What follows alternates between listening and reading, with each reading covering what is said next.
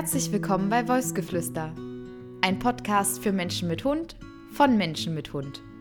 Ich bin Mia Pupach. Und ich bin Christoph Clemens.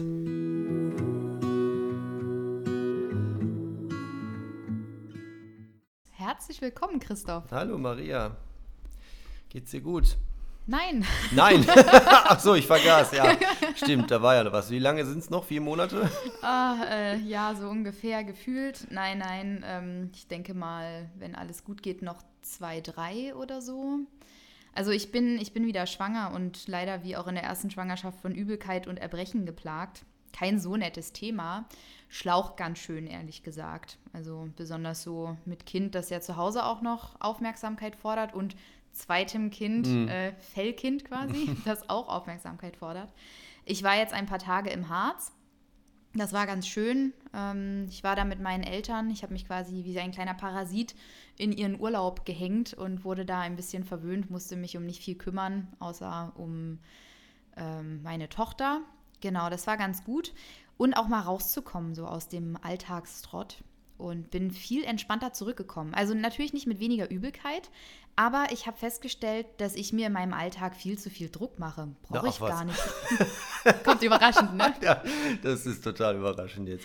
Aber ich habe dir das ja in deiner, ähm, wir haben ja Sonntag oder wann haben wir ja kurz miteinander Irgendwann am Wochenende, korrespondiert und da habe ich dir das ja, als du mir die Sprachnachricht geschickt hast, habe ich ja auch sofort drauf gegangen, Mensch, du klingst aber entspannt. Also auch schön reingegähnt in die Sprachnachricht und so weiter. ja.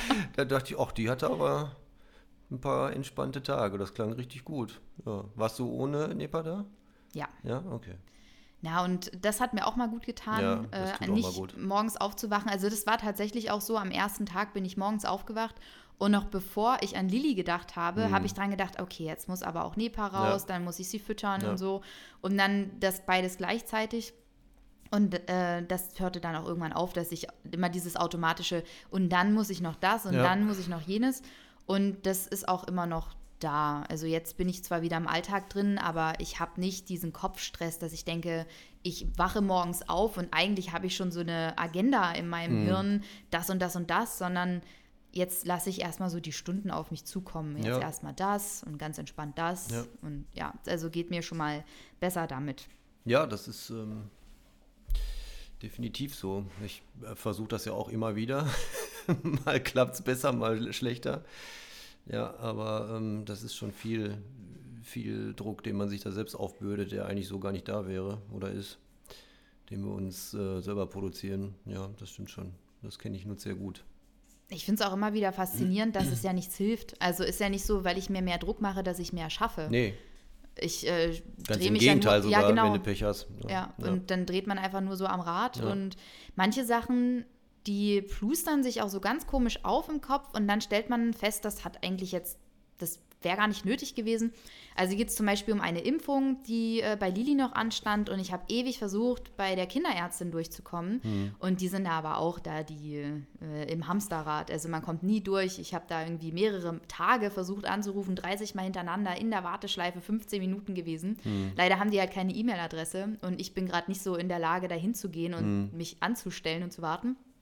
Und äh, ich hatte die ganze Zeit im Kopf Mist und das muss ja passieren und die Impfung und ich habe da so einen Zeitrahmen und ich will den nicht verpassen. Und jetzt habe ich da heute endlich mal bin ich durchgekommen und es stellte sich heraus, es ist alles halb so wild. Das machen wir mit einer U-Untersuchung. Hm. Da hätte ich mir gar nicht so einen Stress machen müssen und Genau, deswegen da nochmal so die Erinnerung an mich, nur weil es im Kopf stressig aussieht, heißt das nicht, dass da irgendeine Berechtigung für da ist. Ja. Ja, kann man jetzt natürlich auch sagen, also wenn man natürlich Patienten hat, dann muss man auch irgendwo mal erreichbar sein. Und dass es keine E-Mail-Adresse ja. gibt, das wird seinen Grund haben. Aber ähm, ja, klar, wenn du da denkst, du musst da, das hätte man dir ja auch vorher sagen können, ne, dass das nicht so einen Druck hat mit der Nachimpfung oder was auch immer. Ja, das ist eine Nachimpfung, ja. genau. Ja, hätte man dir ja von vornherein diesen Druck nehmen können, indem man gesagt hat, das machen wir entspannt, das machen wir dann und dann in Ruhe und äh, ja. Kann man jetzt wieder von zwei Seiten beleuchten. Total. Aber ich weiß nicht, also jedes Mal, wenn ich diese Kinderarztpraxis betrete, denke ich, also hier will ich nicht arbeiten. Das ist einfach nur purer Stress ja. dort. Total überarbeitet, wahrscheinlich auch viel zu wenig Personal. Ja. Ein Kommen und Gehen, dann natürlich immer so die spontanen äh, Kinder, die krank geworden sind, mit den Eltern noch dazu. Und dann Ja. müssen die getrennt werden, die die Infekte mitbringen und die die Termine haben. Und ach, dann ist mir aufgefallen, auch so eine Sache. Ähm, es ergibt ja schon Sinn, dass wenn man eine Schlange hat für Leute, die gerade kommen und Leute, die vielleicht gehen, also wenn man so einen Andrang hat, dass man es aufteilt, weil die Leute, die gerade fertig sind mit ihren Terminen, brauchen ja nochmal einen neuen Termin ganz oft. Und dann müssen die sich nochmal ganz hinten anstellen bei den Leuten, die ja gerade erst kommen. Also das ist alles nicht so richtig durchdacht dort. Ja, das klingt so. Naja, aber ich stelle dir die Frage jetzt mal zurück. Wie geht's dir denn? Äh, gut soweit. Ich kann nicht klagen. Ähm, jetzt war es sogar, seit heute Vormittag war es mal trocken. Zwischendurch war sogar mal die Sonne draußen. Also ich habe ja schon, bin ja schon guter Hoffnung. Und es ist jetzt schon, schon wieder länger hell als letzte Woche. Als ich, ich bin jetzt noch im Hellen angekommen tatsächlich. Letzte Woche war es schon dunkel, wo ich hier vor der Tür stand. Ja, ich freue mich. Es geht bergauf. Schön, das freut mich zu hören. Obwohl das Wetter heute hat mich eher so an dieses typische Aprilwetter erinnert. Ach ja, ich dachte auch heute Morgen, wo auf ich musste noch mal Richtung Zwenker heute Morgen raus und dann dachte ich, was ist denn hier jetzt auf einmal los? Wurde pechschwarz der Himmel und dann kam ja richtig so eine, so eine Schneewand darunter, also so ein Matsch halt. Ne? Oh, da dachte ich auch, ach komm, fahr wieder nach Hause, lass es sein für heute, aber geht ja auch immer nicht so einfach. Hattest du eigentlich Document-Wochenende oder Nee. frei? Nee, ich hatte frei. Wir haben jetzt tatsächlich äh, in drei Wochen ist das erste Präsenzmodul wieder. Also das letzte Februarwochenende. Freue mich auch schon drauf. Was wird Thema sein? Es heißt Blind Date und es geht um Persönlichkeitseinschätzung. Also auch viel mit dem Big Five und, und ähm, das, wenn man einen Hund kennenlernt bei Document als, als äh, angehender Hundetrainer oder Trainerin oder halt auch später, dann gibt es da eine standardisierte Annäherung. Das lernen die ähm, Auszubildenden, Ding, Ding, Ding. ne, wie heißt das jetzt? Die Studierenden, ne? Ist doch neu jetzt. Das weißt du wieder nicht. Nein, Ja, weiß ich nicht. Weiß ich Warte, wieder nicht. Warte mal, Moment. Fr- Früher hieß es ja Studenten und Studentinnen und jetzt heißt es, glaube ich, die Studierenden. Könnte sein. So ist jetzt, glaube ich, clever. Mhm. politisch korrekt, aktuell, bis der nächste Schlaue was anderes erzählt. Ja, die Studierenden Mhm. lernen da halt, ähm, also es sind ja dann immer Modelle da, also Hunde, und ähm, lernen dann halt diese einzuschätzen und Persönlichkeitsmerkmale zu erkennen und dann halt auch ja, zu sagen, ich sehe das, ich sehe das und es könnte das sein und ja, genau, ganz spannend. Also es ist wie so ein, ja, ein Blind Date halt, also man trifft sich, man lernt sich kennen und äh, ja, vielleicht entstehen große Freundschaften.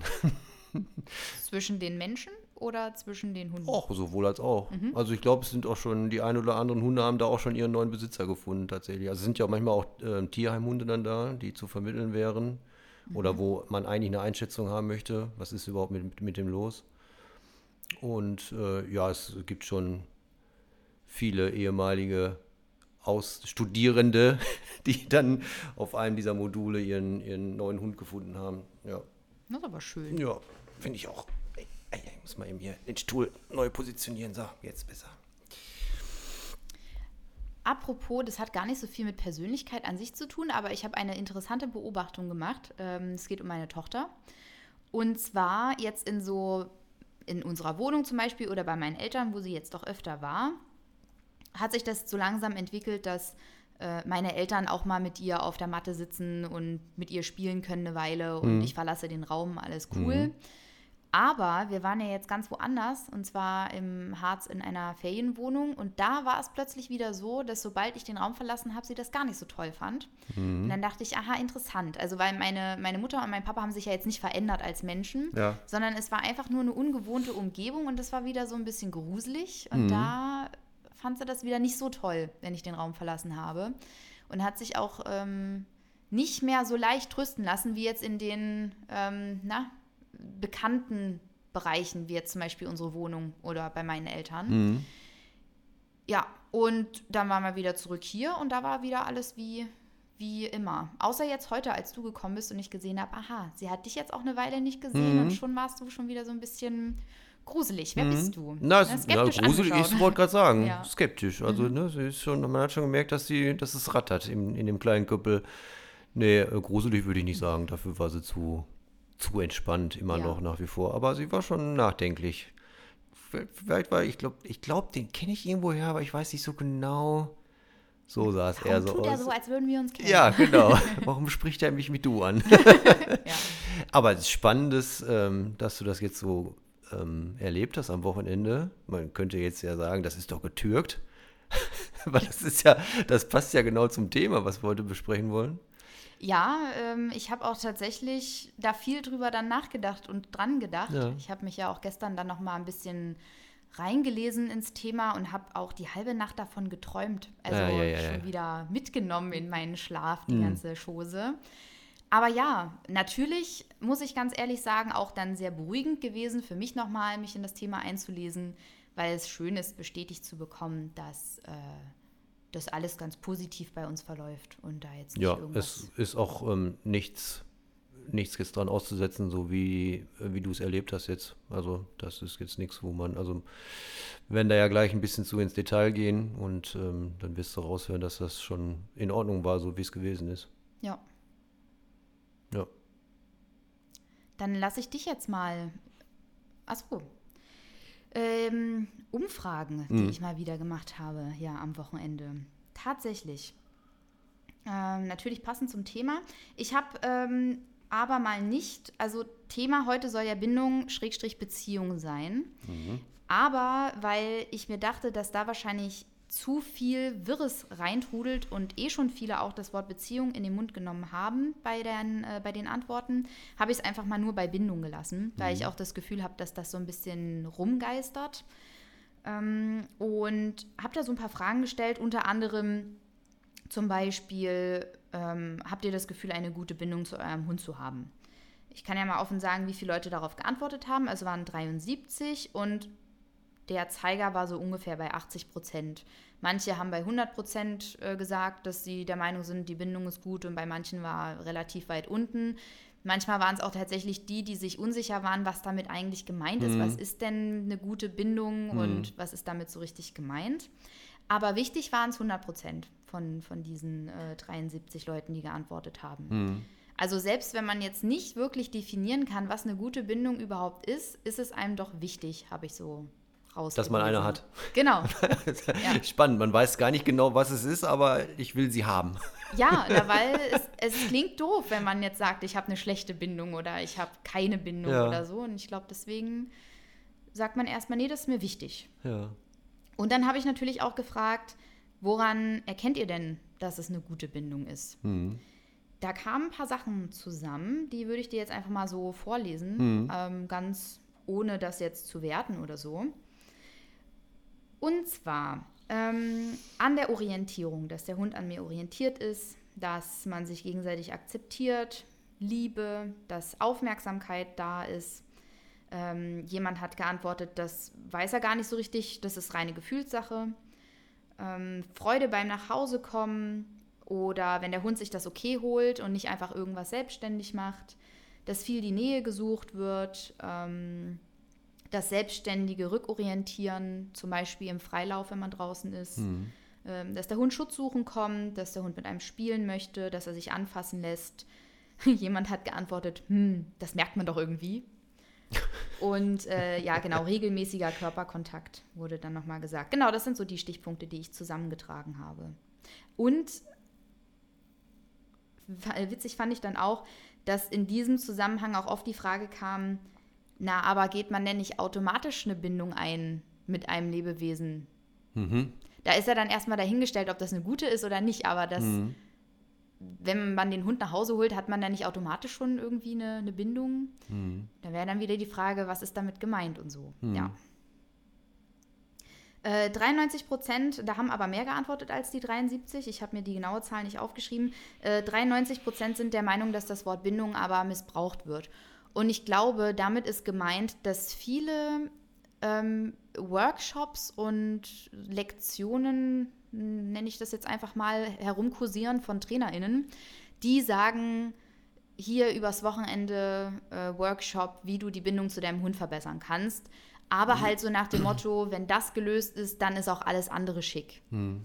Und ähm, ich finde, das klingt so ein bisschen, das habe ich dann auch rausgehört in einer Nachricht, nur wenn alles gut läuft mit dem Hund, dann ist auch die Bindung okay. Aber wenn nicht alles gut läuft, dann liegt es auch automatisch an der Bindung. Und ich glaube, das stößt vielen sauer auf. Äh, Konnt, wurde das ein bisschen konkretisiert, was nicht so gut läuft? Mhm, ja, ähm, ich kann auch einfach mal aus einer Nachricht zitieren. Hier. Äh, ich finde Bindung überbewertet. Äh, das große O, diese Bindung ist stark und diese ist schwach. Und wenn dein Hund jagen geht, ist die Bindung wohl nicht stark genug. Sowas ja, da kann Beispiel. ich schon mal direkt reingrätschen. Das hat mit Bindung überhaupt nichts zu tun, wenn der Hund jagen geht. Also das ist schon mal eine der großen Quatschmythen da draußen, ja, die leider immer noch kursieren ähm, und auch propagiert werden. Also da kann ich schon mal diejenige, die das geschrieben hat, äh, beruhigen Bindung. Also wenn der Hund jagen geht oder auch wenn er einfach wegläuft, weil er irgendwie was, weiß ich nicht, buddeln geht oder nicht hört oder was, das hat nichts mit Bindung zu tun. Nichts. Ja, ich, äh, sie hatte dann auch in der Nachricht erwähnt, dass manche Sachen auch einfach Orientierung sind oder äh, oder oder. Und du hattest ja auch mal in irgendeiner Folge von Loyalität gesprochen zum Beispiel mhm. und gesagt, dass, weiß ich nicht, wenn da jetzt neben mir jemand steht mit einem Leckerli in der Hand, dass mein Hund mich dann für dieses Leckerli verrät. Und das mhm. hat ja dann auch nichts mit der Bindung Nein. zu meinem Hund zu tun, zum Nein, Beispiel. Überhaupt nicht. Nein. Und das, das dann aber so hinzustellen, als wäre das der Fall, das ist natürlich schon mh, hm, ungünstig. Ja, ist, ähm, ist die Frage, was, ähm, was, was äh, der oder diejenige, die sowas äußert, damit ähm, bezwecken will. Ob sie was bezwecken will. Also im, im Idealfall weiß ich es nicht besser. Also im Idealfall ist es einfach nur mangelndes Fachwissen. Im schlimmsten Fall ist es, äh, ja, Macht ausüben, jemandem ein schlechtes Gefühl machen oder geben. Das gibt ja auch Sadisten da draußen durchaus. Ja, äh, ist ja nun mal so. Also es, ähm, es gibt ja auch durchaus ähm, Leute in, in ähm, fast allen Berufssparten, die auch ähm, Spaß daran haben, ihre Macht auszunutzen. Und ja, also es ist ja nicht alles immer pro Kunde oder pro Hund. Also es gibt ja, die Psyche ist ja da vielfältig, auch bei, bei Fachleuten. Die machen ja davon nicht halt.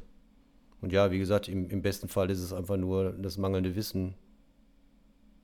Aber nochmal, also jagen gehen hat nichts mit Bindung zu tun. Und auch wenn mein Hund von einem Fremden einen Keks nimmt, ähm, hat das auch nichts mit Bindung zu tun.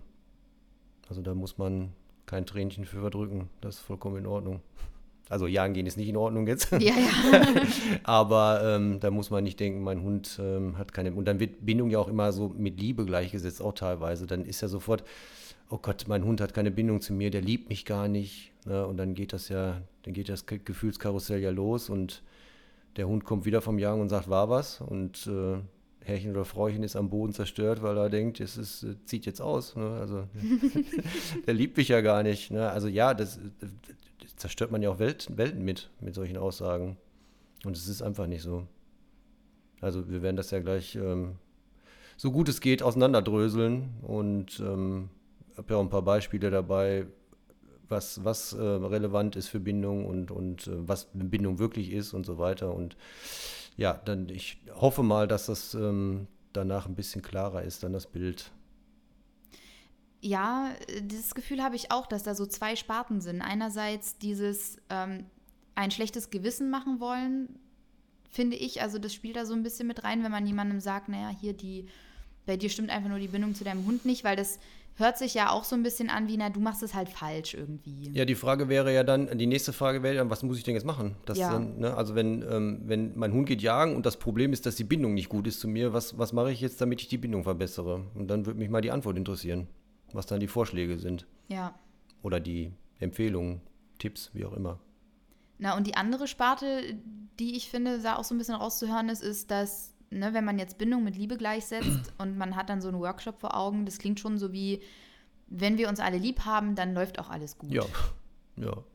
Und naja, also ich meine, auch wenn wir uns alle lieb haben in der Familie, heißt es ja nicht, dass wir frei von äh, Streitereien, Diskussionen und irgendwelchen anderen Auseinandersetzungen des Alltags sind oder dass alles reibungslos verläuft. Ja, aber das ist ja das, das Wunschbild von ganz, ganz vielen.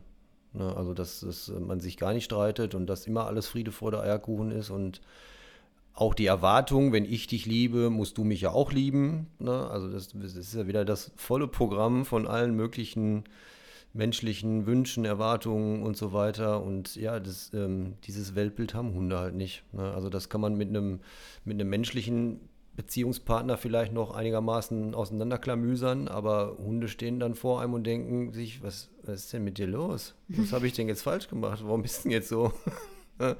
also ja, das führt natürlich auch zu Meinungsverschiedenheiten, aber die können nicht geklärt werden. Also zumindest nicht zwischen den beiden direkt, weil der Mensch weiß es nicht, was er da gerade anstellt, was er daraus macht, aus dem, was der Hund gemacht hat. Und der Hund denkt sich, naja, ich war doch nur mal kurz nach einer Maus hinterher. Also was ist denn jetzt los? Muss doch nicht weinen deswegen. Die lebt ja auch noch. Also ich habe sie ja auch laufen lassen. Es ist ja nicht so schlimm. Ja, ne, also so lustig wie es klingt, ähm, so bitterböse wird es mit Sicherheit mancherorts sein, gefühlsmäßig. Ja, deswegen finde ich es ganz wichtig, diesen Begriff auch erstmal zu klären. Mhm. Ähm, Frage an dich. Ich habe natürlich mir die Fragen aufgeschrieben, die eingetrudelt sind zu dem Thema. Soll ich die erstmal fragen und äh, danach entscheidest du, was noch an Informationen fehlt? Oder möchtest du erstmal zum Beispiel diesen Begriff Bindung klären und ich stelle dir die Fragen im Nachhinein, weil vielleicht einige ja schon beantwortet werden? Ich würde ähm, jetzt lieber gerne erstmal ein bisschen ähm, in die Erläuterung gehen. Gerne. Bevor jetzt, dann, dann wird es nämlich, glaube ich, zu zerhackt. Mhm. Also ich habe mir ja so ein, so ein ähm, ich werde ja jetzt äh, hier so richtig zum Konzeptler. Ich habe ja letzte Woche oder beim letzten Podcast habe ich ja schon zwei DIN A4 Seiten voll geschrieben gehabt und jetzt habe ich hier einen ganzen Stapel schon vor mir liegen. Also ähm, irgendwie finde ich mich ja gerade scheinbar auch immer mehr in diese Podcast-Geschichte rein hier, also in die Recherche. Und ähm, ja, ich, es geht jetzt gar nicht so darum, eine Begriffserklärung für, für Bindung zu bekommen, sondern man muss erstmal ähm, wissen, dass es ja eigentlich zwei Sachen gibt. Und zwar gibt es ja die Bindung und es gibt die Beziehung. Mhm. So, das ist ja, Punkt eins ist schon mal, dass das vielerorts vertauscht wird. Also viele sagen, Beziehung ist Bindung, Bindung ist Beziehung und das sind zwei feststehende, für sich alleine feststehende Begriffe. Ähm, also jedes jeder Begriff ist was anderes oder steht für was anderes. Also es ist nicht, Bindung ist nicht Beziehung und auch andersrum nicht. Und ähm, die Forschung, also es wird ein bisschen theoretisch jetzt, jetzt geht es so ein bisschen, wo kommt es her? Und angefangen hat das Ganze so in den 1940er Jahren. Und ähm, da tun sich zwei Namen ziemlich deutlich hervor ähm, die da ähm, ja schon Pionierarbeit geleistet haben. Also es waren immer wieder ganz viele andere noch äh, beteiligt, äh, Kritiker wie ähm, äh, Befürworter oder halt in anderen Fachgebieten dann abgeleitet und so weiter. Aber was man sich halt wirklich mal, also wenn man sich da auch wirklich interessiert und da mal ähm, noch weiter nachlesen kann, also das können wir jetzt nicht alles hier in dem Podcast ähm, es ist eine immense Flut an Informationen, die man sich da durchlesen kann, mhm. wenn, auch wenn man die Geschichte so ein bisschen, die dahinter steckt und was alles so passiert ist und so weiter. Ähm, also wenn einen das interessiert, dann ähm, einfach mal die, die Namen googeln oder halt nach Bindungstheorie ist so ein guter, ähm, guter Suchbegriff, mhm. wo man viel drüber findet. Und ähm, da würde ich dann als erstes die Mary Ainsworth nennen und den John Bowlby ähm, ich habe jetzt die, die Mary als erstes genannt. Tatsächlich hat aber John Bowlby eigentlich den, den Grundstein gelegt dafür. Also der hat da ähm, den Startschuss gegeben dafür und hat damit angefangen. Es war ein, ähm, Kinderpsychologe, glaube ich, Kinder- und Jugendpsychologe oder Psychiater, irgendwie sowas. Und ähm, der hat dann halt auch, ähm, als das früher ähm, noch so gang und gäbe war, dass, ähm, also es, es gab die die Aussage, dass die Mütter ihre Kinder nicht verhätscheln dürfen und dass man dann halt sonst keine, keine, keine richtigen Männer bekommt. Und ne, ist, da ging es ja um Krieg und so weiter. Und mhm. das, die dürfen nicht verhätschelt werden und nicht ähm, getröstet und so weiter. Und er war wohl der Erste, der gesagt hat, das kann ja so nicht ganz richtig sein. Oder da sich Gedanken drüber gemacht hat und hat dann halt angefangen, ähm, ja, weiterzudenken. Und ähm, ist deswegen halt so der Vorreiter für die gesamte Bindungstheorie und die Geschichte und so weiter. Und ähm, der hat zu, ähm, also der hat auch ein Zitat oder ist, äh, was er zu Bindung gesagt hat, ähm, ist, dass Bindung das gefühlstragende Band, dass eine Person zu einer anderen spezifischen Person anknüpft und dass sie über Raum und Zeit miteinander verbindet. So, das klingt jetzt erstmal sehr spektakulär. Mhm. ähm, wichtig ist aber, ähm, eigentlich ist ein Wort ziemlich wichtig aus dieser Definition und das ist spezifisch. Also Bindung ist spezifisch, Beziehung nicht. So, das ist schon mal was, was man sich, ähm, was man sich als, als Grundlage nehmen kann. Also das ist schon mal einer der großen Unterschiede zwischen Bindung und Beziehung. Also eine Beziehung habe ich ganz schnell, wir beiden, Maria und, und ich, wir haben eine Beziehung darüber, dass wir uns regelmäßig treffen und den Podcast machen. Mhm. Ähm, aber ich würde jetzt nicht behaupten, dass ich eine Bindung zu dir habe mhm. und du wahrscheinlich andersrum genauso. Weiß ich nicht, muss ich mir erst anhören. nee, ich glaube, da fehlen uns Komponenten dafür, wo wir dann gleich Ach, noch was von. Ich bin gespannt. Ja, erzähl weiter. ja, also das ist so der, der grobe Unterschied. Also wenn ich ähm, Pflegestelle für Hunde und ich gebe den Hunden jeden Tag Futter zweimal am Tag, ich lasse die raus zum Gassi gehen und so, ähm, dann habe ich mit jedem dieser Hunde eine Beziehung. Aber eine Bindung erstmal nicht. Mhm. Es sei denn, ich gehe wirklich mit einem dieser Hunde in näheren sozialen Kontakt, unter anderem näheren sozialen Kontakt. Dann gibt es mhm. dann halt noch ganz viele Sachen, die dann dazukommen. Und dann kann da eine Bindung entstehen. So. Aber eine ähm, Beziehung ist nicht gleich Bindung. Aber es gibt keine Bindung ohne eine Beziehung. Das ist auch ganz wichtig. Mhm. Ja, ich weiß, was du meinst. So, also das ist so der erstmal der grob gesteckte Rahmen, um zu unterscheiden, was ist überhaupt Bindung, was ist Beziehung und so weiter. Also eine Beziehung habe ich ziemlich schnell mit jedem, es sei es jetzt mit einem Hund oder mit einem Menschen oder Hunde untereinander, also wenn die sich regelmäßig sehen und, und Sachen machen, Interaktion und so weiter, dann ist eine Beziehung ratzfatz da. Ähm, aber eine Bindung ist halt ein bisschen was anderes. Das ähm, muss man sich erarbeiten gegenseitig. Heißt also, diese Aussage, ähm, ne, diese, diese Frage, die da in den Raum gestellt wurde von äh, ein Paaren mit, äh, geht man nicht automatisch eine Bindung ein, könnten wir jetzt hier beantworten mit Nein, aber nein. man geht automatisch eine Beziehung ein. Ja, eine Beziehung geht man automatisch ja. ein, genau, aber eine Bindung ähm, kommt nicht automatisch, nein. Mhm. Da muss man was für tun. Oder da müssen, gibt es ähm, Charakterisierungen für, wann die da ist oder wann die eintritt. Und ähm, was auch, ähm, das komme ich später nochmal ein bisschen detaillierter dazu, also ein Hund ist auch nicht sofort bindungsfähig, wenn er auf die Welt kommt. Das ist auch ganz wichtig. Also es wird ja in ganz vielen Hundeschulen, mit, wenn, wenn die Welpen da in der Welpenstunde und so, da wird gesagt, hier, wir machen jetzt heute ein bisschen was für die Bindung. Ähm, nee, in dem Alter, also wann ist man in der Regel, ist man mit neun, zehn Wochen, der Welpe ist in der Hund in der Welpenschule, da ist noch nichts mit Bindung. Also kann man da auch schon mal dann das ähm, Fachpersonal fragen, wie sie da jetzt drauf kommen, dass man, dass man jetzt mit einem zehn Wochen alten Welpen Bindungsarbeit macht. Ja. ja, das ist auch sehr interessant. Mhm. Genau, aber da kommen wir später noch zu. Ähm, ja, und die beiden zusammen, also John Bowlby und äh, die Mary Ainsworth, haben halt ähm, ein Testverfahren entwickelt ähm, für Kinder allerdings. Also die beiden sind aus der Humanpsychologie und aus der Humanforschung. Äh, Jetzt also nicht wundern, warum erzählt er jetzt aus der Humanforschung, weil es ähm, einen analogen Test dafür auch für Hunde ist entwickelt worden. Also die sind fast identisch, mhm. diese Tests. Und weil ähm, wir in der Hochentwicklung einfach so ähnlich sind, dass man das und auch dieselben Ergebnisse dabei rausgekommen sind, dass man das ähm, ja daran angelehnt hat. Also John Bowlby hat halt für Kinder das entwickelt und daraus haben Verhaltensforscher halt das für Hunde adaptiert und es ist nahezu identisch, auch die Ergebnisse. Also man kann sagen, dass ähm, die Bindungen, die wir entwickeln können oder die unsere Kinder entwickeln, das ist auch nahezu identisch mit dem, was unsere Hunde uns gegenüber entwickeln oder untereinander. Das finde ich jetzt äh, sehr spannend. Ich hatte mir nämlich auch schon überlegt, wie sieht dann so ein Verhalten beim Hund aus? Ich habe mir natürlich durchgelesen, was da so, wir haben das ja auch gesehen, oder vielleicht nicht, weiß nicht, ob das jeder jetzt gesehen hat von euch, aber dieses Video von Mary Ainsworth, wo da diese, ähm, diese Forschung betrieben wurde ja. und so weiter.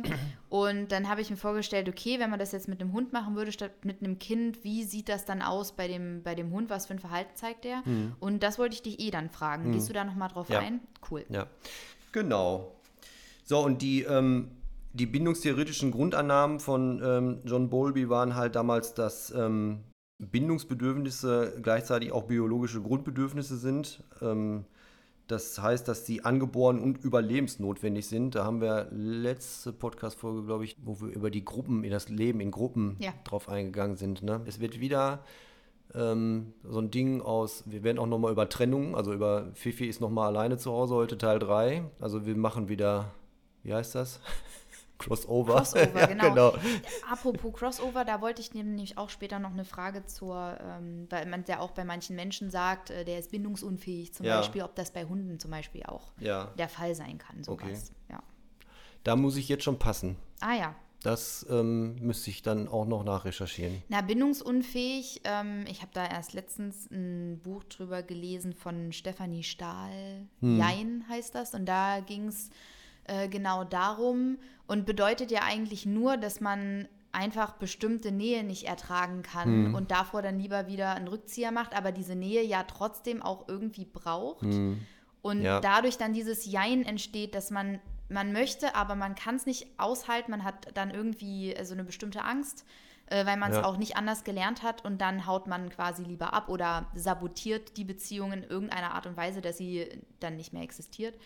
Und da wollte ich dann fragen, gibt es auch Hunde, die so, so drauf sind?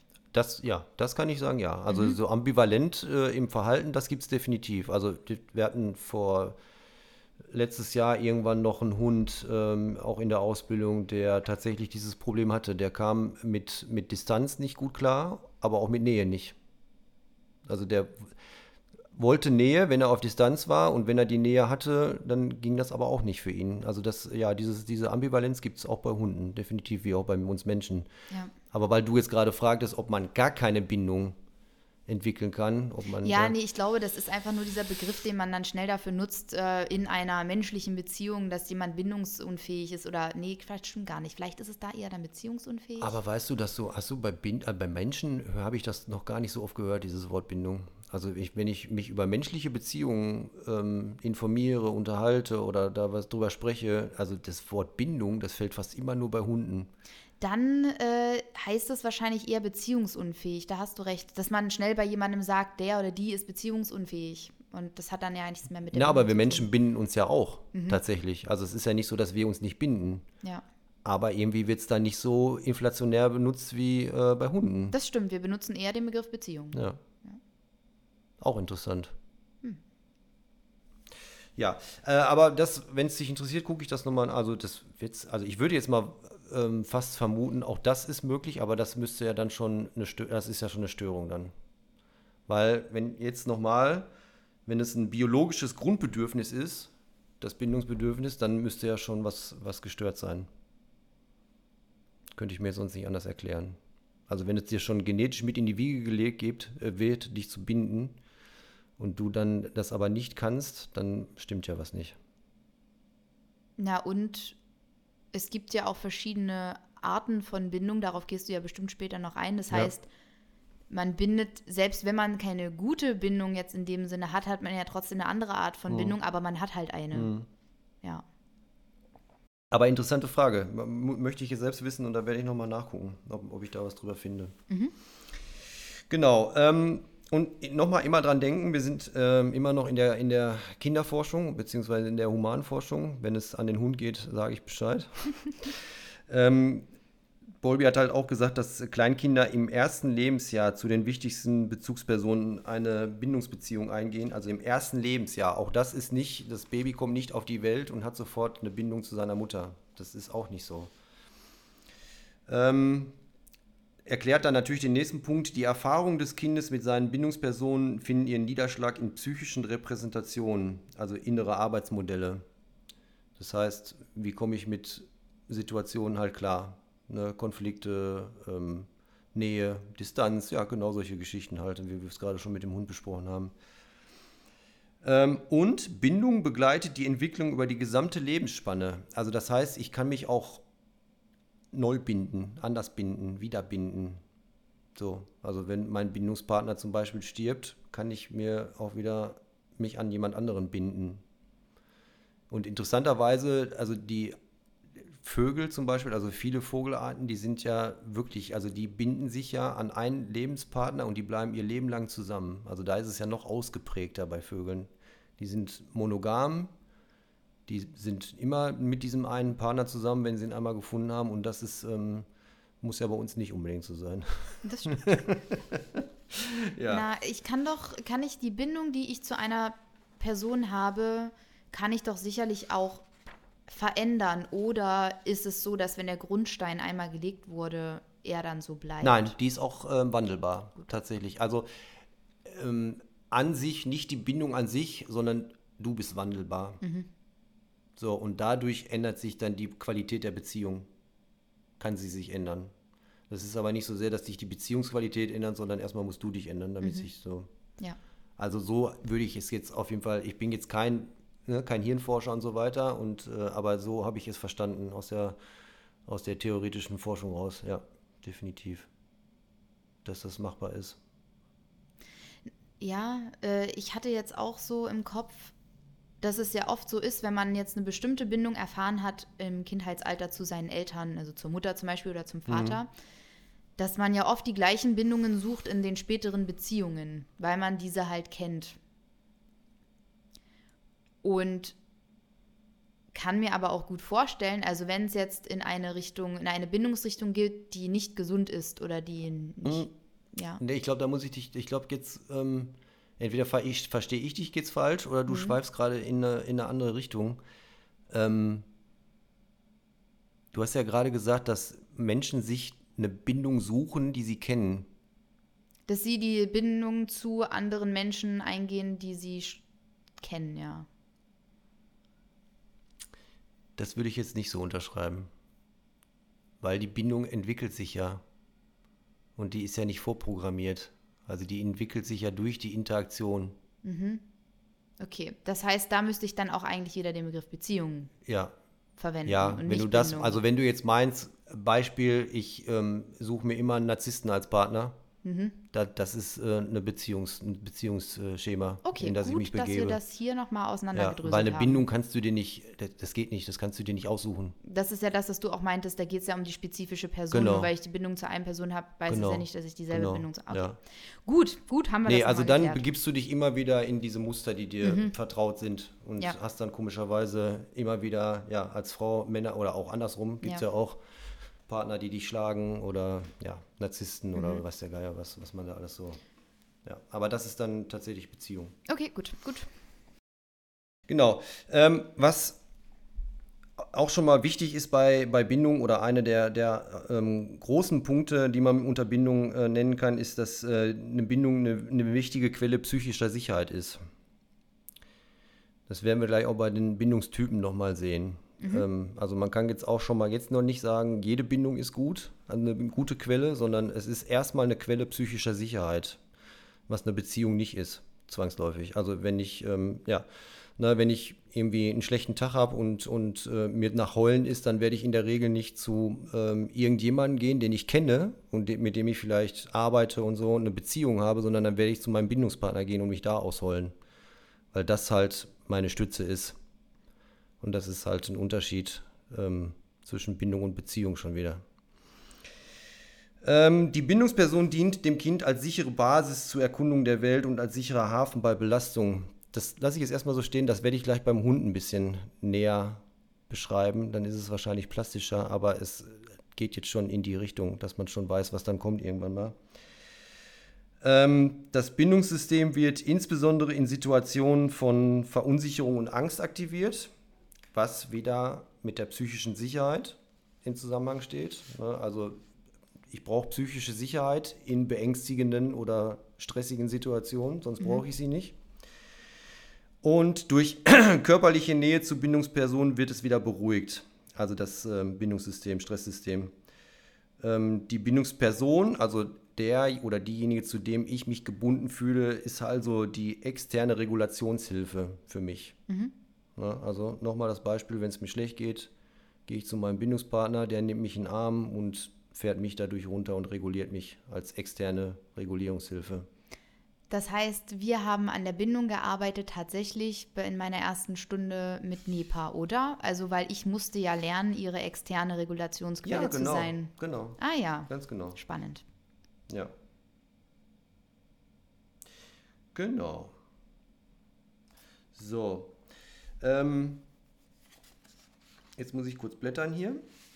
Und zwar kommen wir jetzt mal zu den, also es gibt ja insgesamt gibt es vier verschiedene Formen oder vier Bindungsstile, sagen wir es mal so.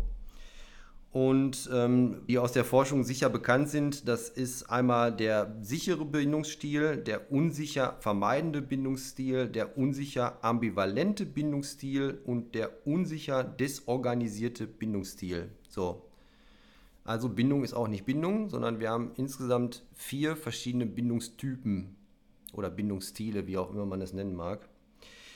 Und ähm, ich jetzt mal kurz, also ich kann wirklich nur jedem empfehlen, sich die Videos mal anzugucken äh, bei YouTube, dass man das halt auch mal sieht. Ich kann jetzt kurz ähm, den Versuchsaufbau hier ähm, mal, mal vorstellen, aber es ist immer schöner, wenn man sich das dann auch mal angucken kann. Und halt auch mit verschiedenen Kindern. Also sie haben ja auch alle immer noch so ein bisschen unterschiedlich reagiert oder die Situation war unterschiedlich und so weiter, dass man da einfach äh, ein besseres Bild kriegt, als wenn man jetzt einfach hier nur zuhört. So, und zwar hat man ähm, die Kinder in einen unvertrauten Raum mit Spielsachen und einem Untersuchungsleiter, in Klammern fremde Person gebracht. Unvertrauter Raum, ist jetzt das, was du am Wochenende erlebt hast. Ja. Ne? Also es war schon mal ein Raum, den die Kinder nicht kannten, also fremdes Terrain quasi. Mhm. Ähm, und die sind dann da für drei Mutter, ach, für drei Mutter, für drei Minuten, Entschuldigung, für drei Minuten von der Mutter getrennt worden. So, und dann ist geguckt worden, wie reagieren die Kinder auf diese fremde Situation und auf die Rückkehr der Mutter, wenn sie denn dann nach drei Minuten wiederkam. So, und da hat man jetzt halt ähm, anhand der Reaktion der Kinder hat man halt diese vier ähm, Bindungsstile ähm, festgemacht.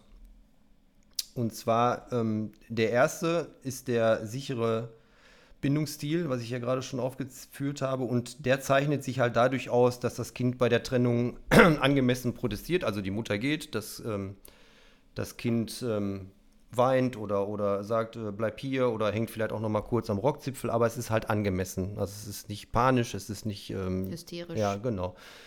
So, und ähm, wenn die Mutter zurückkommt, ähm, ist es aber auch sehr schnell wieder beruhigt oder lässt sich sehr schnell beruhigen von der Mutter. Ähm, es sucht Nähe bei der Mutter bei ihrer Rückkehr, ähm, erforscht aber auch trotzdem seine Umgebung. Also es ist ja immer noch eine unbekannte Umgebung für ihn und ähm, Jetzt kann man ja auch schon mal raushören, dass Neugier ja offensichtlich, also Explorationsverhalten, Neugier auch offensichtlich ein Punkt ist, der wichtig ist. Mhm. Ähm, und ähm, also ein sicher gebundener Erwachsener kann in Beziehung seine Grundbedürfnisse nach Nähe einerseits und Eigenständigkeit andererseits gut ausbalancieren. Ähm, ja, genau. Also das ist so der, der sichere Bindungsstil. Also es macht nicht, die Mutter geht, es ist alleine im fremden Raum, es macht nicht allzu viel Trara.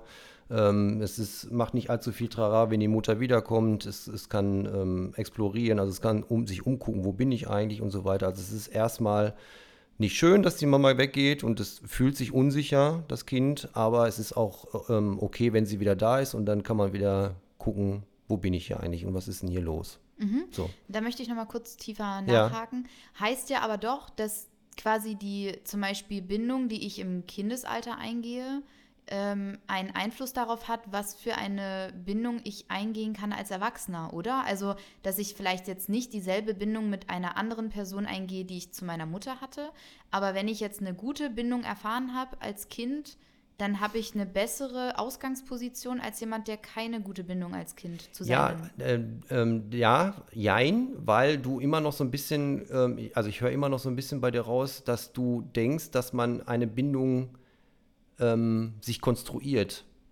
Ja. Also dass man selbst Einfluss darauf nehmen kann. Aha. Und das ist nicht so. Okay. Also diese, dieser, ähm, hier wird ja die Grundlage. Also wir haben, genau. wir sind alle ein Bindungstyp. Jeder von uns jeder Mensch, jeder Hund ist irgendwann mal, wenn er ähm, ein gewisses Alter erreicht hat, ein bestimmter Bindungstyp. Oder es gibt auch Mischformen, leichte, glaube ich. Aber grundsätzlich hast du erstmal einen Bindungstyp. Richtig. Und der ist nicht mehr wegzudenken. Der ist anpassungsfähig. Du mhm. kannst da dazu lernen. Ja, also du kannst sagen, ähm, ich bin unsicher gebunden beispielsweise, mhm. aber ich kann jetzt besser damit umgehen, ah, weil ja. ich bestimmte Dinge dazugelernt habe. Mhm. So, aber erstmal ist das, was zwischen Kind und Mutter sich entwickelt, diese Bindung ist erstmal das Grundwerk. Richtig. So, genau. Okay, aber die, also diese Mutter-Kind-Bindung, das Kind kann da jetzt keinen Einfluss drauf nehmen, aber die Mutter ja schon. Ja. Also es macht ja dann doch Ja. einen Unterschied, ob die Mutter das Kind jetzt irgendwo ins Zimmer abstellt und Ja. sagt, ja, heul mal. Ja, na klar, halt sicher. Nicht. Also das, Okay, das okay. dachte ich, wäre jetzt schon deutlich geworden. Ja, Ja. natürlich. Das, klar, sicher. Die, ähm, ja, die ist eigentlich der Konstruktor. Also wenn wir jetzt bei der Mutter, also du kannst auch ein Vater. Mhm. Ja, ne? Also es ist jetzt halt mit den, mit den Müttern gemacht worden. Ja. Ne? Genau. Also es kann auch äh, ein Mann mit, seiner, mit seinem Welpen sein. Das ist jetzt egal. Mhm. Es geht halt um diese Bindungsbeziehung, die sich da etabliert irgendwann mal. Genau. So, dann hast du den, ähm, den unsicher vermeidenden Bindungsstil. Und ähm, der zeigt sich dadurch, dass ähm, Kinder bei der, ähm, bei der Trennung von der Mutter, also wenn die Mutter rausgeht, kaum protestieren. Und ähm, wenn die Mutter dann zurückkommt, dass sie da ganz nervös um die so rumtrisseln und ähm, weil sie sich gar nicht mehr trauen, jetzt, weg, wegzugehen von ihr. Also dass die der, ähm, das Weggehen war eigentlich nicht so schlimm, aber jetzt, wenn sie wieder da ist, traue ich dem Braten nicht mehr so richtig. So. Ähm, also die haben einerseits scheinbar Angst, äh, sich von der Mutter zu lösen, aber andererseits ähm, lassen sie sich aber auch nicht auf direkte Nähe mit ein. Ne? Das ist das, was ich gerade mit dem Hund sagte, dieses Ambivalente. Ja. Ne? Ich, einerseits möchte ich gerne ran, auf der anderen Seite kann ich aber nicht oder will ich nicht. Ne? Also dieses, dieser innere ähm, ja, Gegendruck, sage ich jetzt mal. Jetzt muss ich mal eben kurz drüber lesen.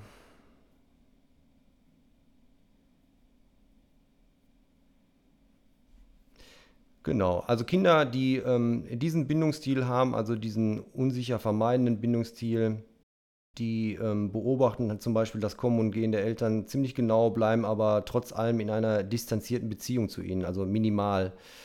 Ähm, sie sind, das sind so die, die, die Kinder, die dann irgendwann sich auf so schmalen Faden bewegen zwischen Einsamkeit, Isolation einerseits und äh, Angst beziehungsweise dem Schmerz vom Verlassenwerden und Zurückweisung. Ne? Also du bist immer so, äh, ich, eigentlich will ich gar nicht, aber wenn dann doch jemand mir wichtig ist und dann habe ich doch Angst, den zu verlieren und so weiter. Also es ist immer dieses, ja, dieses Ambivalente halt, wo man dann immer denkt, was, was ist denn jetzt, was willst du denn eigentlich?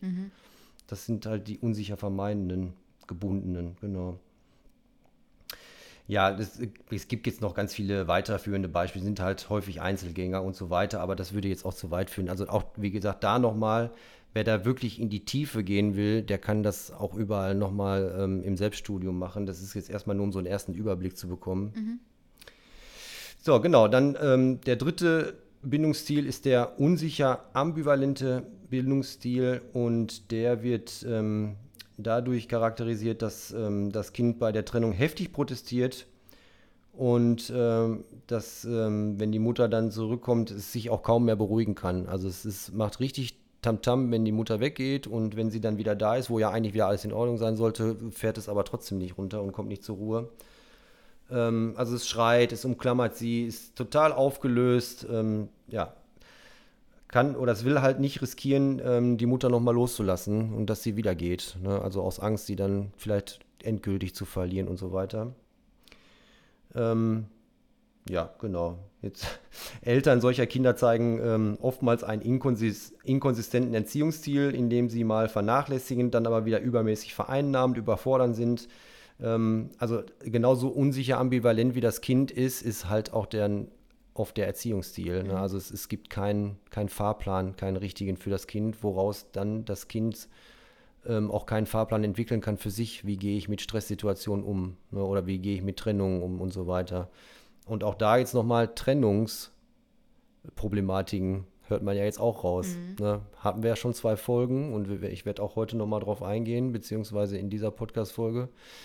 Ähm, auch Trennungsproblematiken scheinen damit zu tun zu haben. ja. Genau. Dann haben wir den vierten Stil. Das ist der unsicher desorganisierte Stil.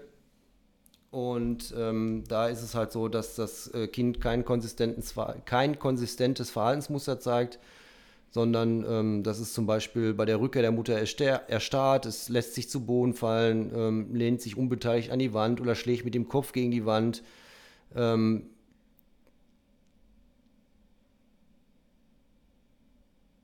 Ja, und das ist ähm, ähnlich wie bei dem, ähm, bei dem letzten Bindungsstil, dass man da halt auch im Erwachsenenalter dann in der Regel mit Nähe und auch alleine sein Schwierigkeiten hat.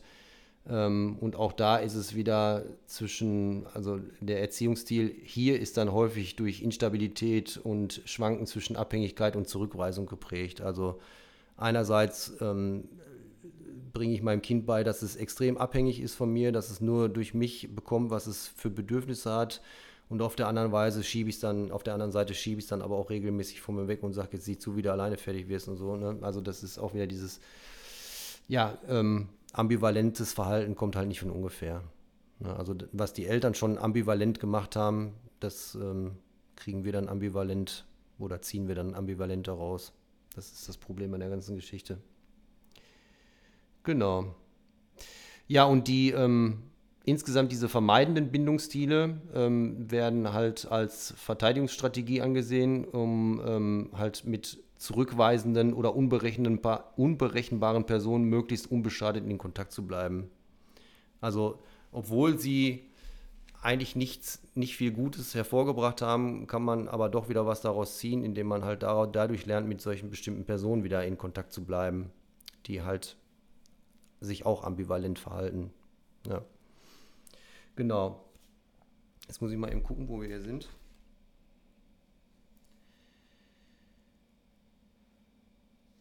Genau, und du hattest ja ähm, gerade gefragt, ob ähm, diese Bindungsstile, ob, die, äh, ob man sich da verändern kann nochmal, also ob man seine, seine eigene Bindung oder seinen eigenen Bindungsstil, ob der abänderbar ist. Und das ist tatsächlich so. Also ähm, normalerweise ist der, also der zieht sich durchs gesamte Wachsen, Erwachsenenalter oder zieht sich ins Erwachsenenalter rein, so und geht dann halt auch da durch und manifestiert sich halt häufig auch oder meist in, in sämtlichen Beziehungen, die man eingeht.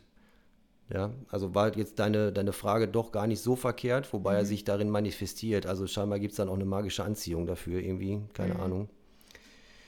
Ähm, und ähm, bei Kindern kann sich dieser Bindungsstil aber beispielsweise verändern, wenn sich die Bezugspersonen einer Therapie unterziehen. Ah, ja. Ne? Also wenn meine Mutter jetzt eine Therapie gemacht hätte, dann hätte ich nur eine Chance gehabt. oder du oder wer auch immer. Ja. Ne? Und ähm, oder sich halt die Lebensumstände deutlich bessern. Mhm. Ne? Also auch da ist wieder die Umwelt formt halt auch viel von dem, was, was ähm, aus dir wird nicht nur die Genetik oder das, was du direkt mit auf den Weg kriegst, sondern auch wenn die Umwelt sich verändert, kannst auch du dich nochmal verändern. Zum Guten wie zum Schlechten. Also es kann ja auch noch schlimmer werden. Ja, ist ja so. Ja. Das war Wolfsgeflüster. Themenideen und Fragen sind uns jederzeit willkommen unter info at couchwolf.de oder auf unseren Instagram-Profilen Couchwolf und Nipa the Dog. Wenn euch der Podcast gefällt, lasst gerne ein Abo da und empfehlt uns weiter. Bis zur nächsten Folge.